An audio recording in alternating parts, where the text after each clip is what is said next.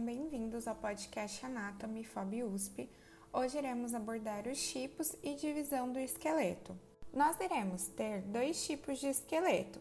O primeiro é o esqueleto desarticulado, no caso dos artrópodos, que são, por exemplo, formigas, borboletas e cigarras, onde a base de sustentação do esqueleto será externa, havendo então um exoesqueleto onde irão se prender as partes moles.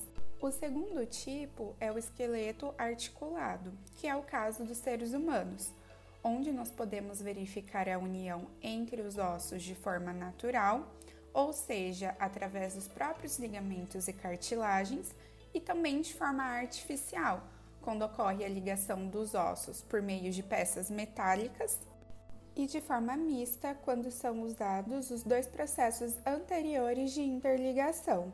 O esqueleto pode ser dividido em duas grandes porções. A primeira delas é denominado esqueleto axial e é considerado mediano, formando o eixo do corpo, sendo ele composto por ossos da cabeça, pescoço e tronco, incluindo tórax e abdômen. A segunda porção corresponde aos membros e forma o esqueleto apendicular, sendo que a união entre esqueleto axial e esqueleto apendicular se faz por meio de cinturas, sendo a cintura escapular ou torácica, que é contida pela escápula e clavícula na parte superior, e a cintura pélvica, que é contida pelos ossos do quadril na porção inferior.